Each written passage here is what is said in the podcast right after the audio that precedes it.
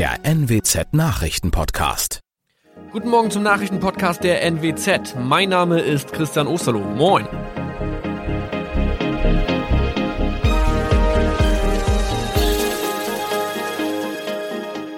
Und das sind unsere regionalen Nachrichten am Morgen. Die Grünen wollen Moorstraße in Oldenburg umbenennen. Viereinhalb Jahre Gefängnis für Falschgoldhandel. Und Landkreis Kloppenburg meldet ersten Omikron-Fall. Der Name Moorstraße könnte laut den Oldenburger Grünen rassistisch aufgefasst werden. Deshalb fordern diese eine Umbenennung. Die Straße wurde allerdings nach Hermann Moor benannt, einem der ersten Siedler in der Gegend. Um Missverständnisse auszuschließen, beantragen die Grünen eine Änderung in Hermann Moor Straße. Dann müssten alle Anwohner ihre neue Adresse in ihren Pässen angleichen. Außerdem müssten Polizei, Feuerwehr, Rettungsdienste und Anbieter von Navigationssystemen informiert werden. Die Stadtverwaltung schlug vor, ein Zusatzschild mit Informationen zur Person Hermann Mohr anzubringen. So könne man alle Irritationen beseitigen. Tobias G. musste wegen dem Verkauf von Falschgold am Mittwoch vor das Landgericht Oldenburg. Nachdem der Schortenser bereits im Mai zu einer Freiheitsstrafe von mehr als drei Jahren in Jever verurteilt wurde, betrieb er seinen Handel auf eBay Kleinanzeigen weiter. Das wog bei der Verhandlung schwer auf. Der 27-Jährige schrieb in die Inseratsüberschrift das Wort plated, was so viel bedeutet wie überzogene und nur vergoldete Ware. Da im weiteren Anzeigentext aber die Rede von einem Reinheitsgrad war und die abgebildeten Goldbarren eine Seriennummer trugen, handelt es sich hierbei um eine Täuschung. Tobias G. wurde zu viereinhalb Jahren Haft verurteilt. Ein weiterer Fall der neuen Omikron-Variante ist am Mittwoch im Nordwesten bekannt geworden. Der Kreis Kloppenburg bestätigt, dass eine Frau bei ihrer Rückreise aus Südafrika am Hamburger Flughafen positiv getestet wurde. Sie befindet sich weiterhin in Hamburg in Quarantäne. Da die Frau im Landkreis Kloppenburg lebt, sei auch das Gesundheitsamt Kloppenburg für diesen Fall zuständig. Zuvor gab es bereits bestätigte Omikron-Fälle in der Wesermarsch und im Kreis Leer. Das waren unsere Nachrichten aus der Region. Weitere aktuelle News aus dem Nordwesten finden Sie wie immer auf NWZ Online. Und Aktuelles aus Deutschland und der Welt hören Sie jetzt von unseren Kollegen aus Berlin. Vielen Dank und schönen guten Morgen. Ich bin Maja Däne und das sind heute unsere Themen aus Deutschland und der Welt. Deutschland vor dem Lockdown. Risikogruppen bekommen ab heute kostenlose FFP2-Masken. US-Wahlleute bestätigen den Sieg des gewählten neuen Präsidenten Joe Biden. Und dramatische Infektionszahlen. Auch in den Niederlanden gilt ab heute ein harter Lockdown. Weihnachtsstimmung kommt in diesen Tagen ja nur schwer auf.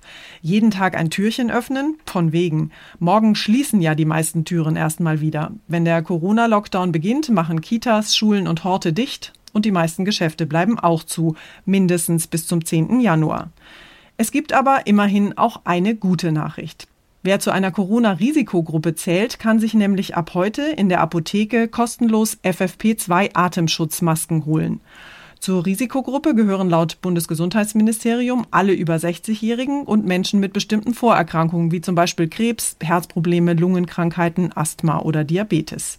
Zoe Tasovali hat sich mit Risikopatienten und Gratismasken beschäftigt. Zoe, kostenlose Schutzmasken für immerhin 27 Millionen Menschen, so viele haben ja theoretisch Anspruch auf die Gratismasken, da setzt Bundesgesundheitsminister Spahn ja ganz schön auf Vertrauen, oder? Ja, schon. Schritt eins sieht ja so aus, wer über 60 ist und bestimmte chronische Erkrankungen hat, kriegt ab heute erstmal drei Masken gratis.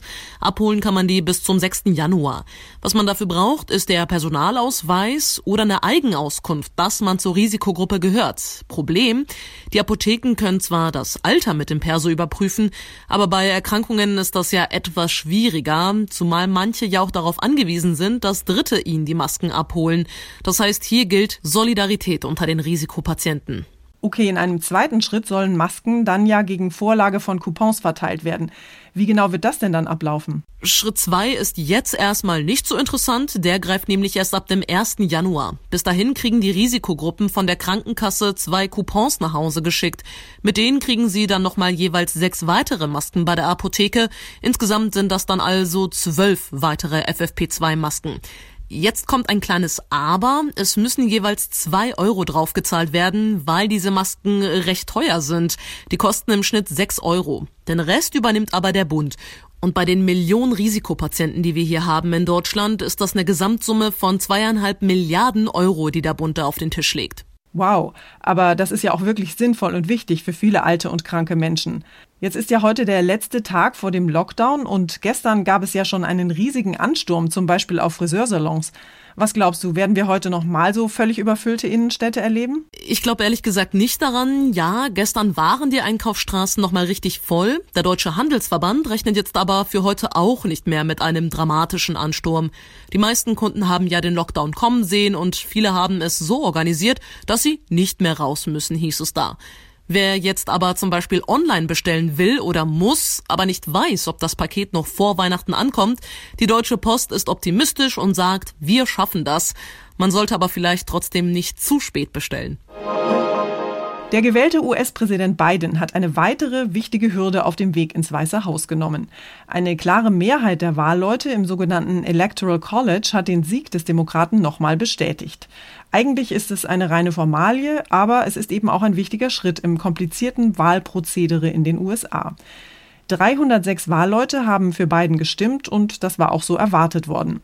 Der nächste wichtige Termin ist jetzt der 6. Januar.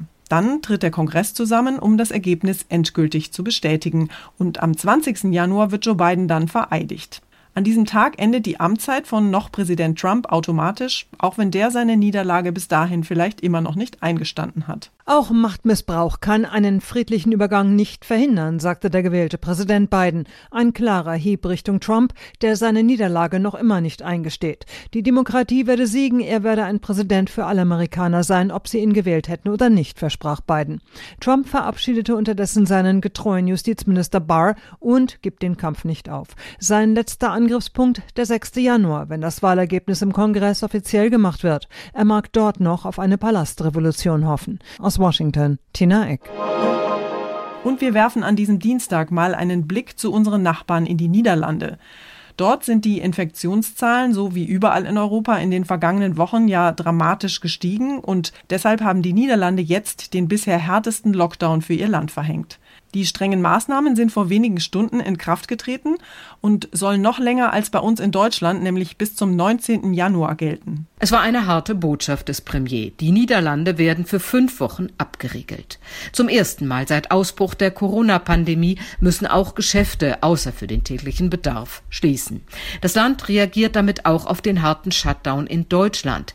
Es sollte auf jeden Fall verhindert werden, dass Deutsche ab Mittwoch zu Weihnachtseinkäufen über die Grenze fahren würden.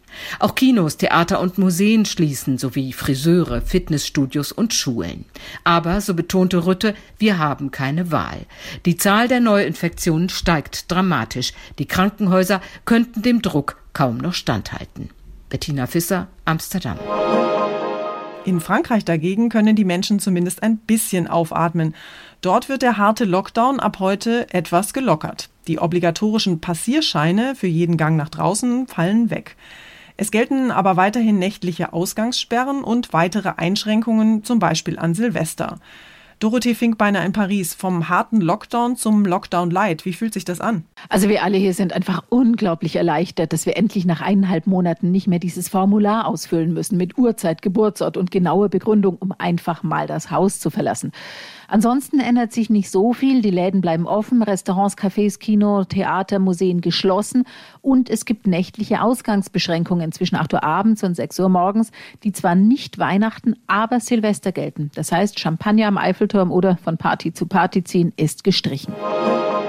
Sie erinnern sich sicher noch an den spektakulären Millionenraub im grünen Gewölbe in Dresden. Im November 2019 waren aus dem Residenzschloss historische Juwelen gestohlen worden und bis heute sind die auch nicht wieder aufgetaucht. Aber immerhin hat die Polizei jetzt einen weiteren Hauptverdächtigen gefasst. Es ist einer der Zwillinge aus einem bekannten arabischstämmigen Berliner Clan, nach dem international gefahndet wurde. Der 21-jährige Mann sei in Berlin festgenommen worden, sagte ein Sprecher der Dresdner Polizei. Die Berliner Ermittler bestätigten, dass die Festnahme am Abend im Bezirk Neukölln durch ein Spezialeinsatzkommando erfolgte. Nach Zeitungsberichten wurde der Mann in einem Mietshaus gefasst. Er wollte sich dort mit einer Bekannten treffen und geriet dadurch ins Visier der Zivilfahnder. Nach dem zweiten Zwilling wird weiter gesucht. Thomas Bleskin, Berlin. Unser Tipp des Tages heute für die Weihnachtsfeier im kleinen Kreis. Weihnachten, das ist ja bekanntlich das Fest der Liebe, aber ohne die lieben Verwandten feiern, geht das überhaupt? Angesichts der neuesten Kontaktbeschränkungen und Corona-Regeln fragen sich ja viele Familien, mit wem sie die Festtage jetzt eigentlich noch verbringen sollen oder dürfen. Können wir Oma und Opa ernsthaft einfach ausladen? Und wie komme ich damit klar, wenn ich an Weihnachten plötzlich alleine unterm Baum hocke? Wir haben den Diplompsychologen und Familientherapeuten Björn Enno Hermanns gefragt, wie Weihnachten im Corona-Jahr einigermaßen erträglich sein kann. Herr Hermanns, wir sollen die Kontakte an Weihnachten ja drastisch einschränken. Wie kann ich denn auswählen, wer diesmal kommen darf und wer nicht? Na, diese Auswahl ist natürlich äh, schwierig, weil sie immer was mit, mit Priorisierung zu tun hat. Ähm, ich glaube, da kann man nur offen drüber kommunizieren und sich wirklich überlegen, mit wem man diese Zeit verbringen will und den anderen auch sagen, dass es eben keine Ablehnung ist, sondern dass diese Auswahl nun mal nötig ist. Okay, jetzt kann es ja aber auch sein, dass zum Beispiel der Enkel nicht zur Familienfeier anreist, um Oma und Opa nicht anzustecken. Und am Ende sitzt dann, dann alleine zu Hause. Was macht das denn psychisch mit uns, alleine zu sein an Weihnachten? Ich glaube, das ist sehr unterschiedlich. Das macht auf jeden Fall nicht das Gleiche, weil ähm, jeder verbindet damit subjektiv auch etwas anderes, emotional, ähm, mit diesem Alleine-Sein an Weihnachten. Die einen erleben es als Einsamkeit, die anderen vielleicht auch als wohltuende Ruhe oder so. Und deswegen, ähm, glaube ich, ist zu gucken, wie erlebe ich das und wie kann ich, wenn es sich negativ für mich anfühlt, dem ein bisschen entgegenwirken. Das Thema Corona wird ja über die Feiertage sicher überall heiß diskutiert. Was kann ich denn machen, wenn sich irgendein Verwandter bei Gänsebraten und Klößen plötzlich als Corona-Leugner outet? Also ich glaube, da muss man so ein bisschen seine individuelle Schwelle irgendwie ähm, klären. Ich glaube, es gibt viele, die mit einzelnen Maßnahmen nicht einverstanden sind und das kann man sicherlich auch diskutieren. Wobei auch da kann man, glaube ich, am Weihnachtstisch sagen, ähm, bitte lass uns doch dieses Thema jetzt hier aus blenden und ein bisschen um Verständnis bitten. Wenn jemand sich jetzt wirklich als Leugner outet und das für mich überhaupt nicht tolerierbar ist, ich glaube, da muss man auch so weit gehen zu sagen, dann lasst es uns an dieser Stelle lieber, lieber beenden. Ähm, das macht jetzt keinen Sinn. Und zum Schluss spielen wir heute mal eine Runde Darts. In London startet nämlich gerade die Darts WM. Da werfen in den kommenden Tagen 96 Sportler Pfeile auf eine Scheibe und 500.000 Fans weltweit schauen sich das Ganze im Fernsehen an. Normalerweise ist dieses Sportereignis im Ali Pally, dem Alexandra Palace in London, eigentlich eine riesengroße Party. Fans und Sportler sind kostümiert und das Bier fließt natürlich in Strömen. So ein richtig waschechtes englisches Sportspektakel eben. In diesem Jahr allerdings macht Corona den Pfeilwerfern und ihren Fans einen dicken Strich durch die Rechnung. Philipp Detlefs in London hat sich beim amtierenden Weltmeister Snakebite und seinen Kollegen mal umgehört. Philipp, Darts-WM in Pandemiezeiten, das klingt so ein bisschen wie Weihnachten ohne Baum. Was ist denn da in London eigentlich noch erlaubt? Statt der üblichen 3000 Zuschauer sind heute Abend nur 1000 Zuschauer erlaubt. So viele dürfen bei Sportveranstaltungen, die drinnen stattfinden, in London dabei sein. Aber wie gesagt, nur noch heute. Die sitzen dann in getrennten Grüppchen an ihren Tischen, dürfen sich auch nicht wie sonst verkleiden und auch nicht laut grölen und Lieder singen. Ob das dann allerdings so klappt, das bleibt abzuwarten. Denn Alkohol dürfen die Fans ja weiter bis zum Abwinken trinken und das Bier wird sicherlich auch wieder in Strömen fließen. Und dann vergisst der eine oder andere vielleicht doch, dass in diesem Jahr ganz besonders strenge Regeln gelten. Das war's von mir für heute. Ich bin Maja Däne und wünsche Ihnen allen einen entspannten Tag. Tschüss und bis morgen.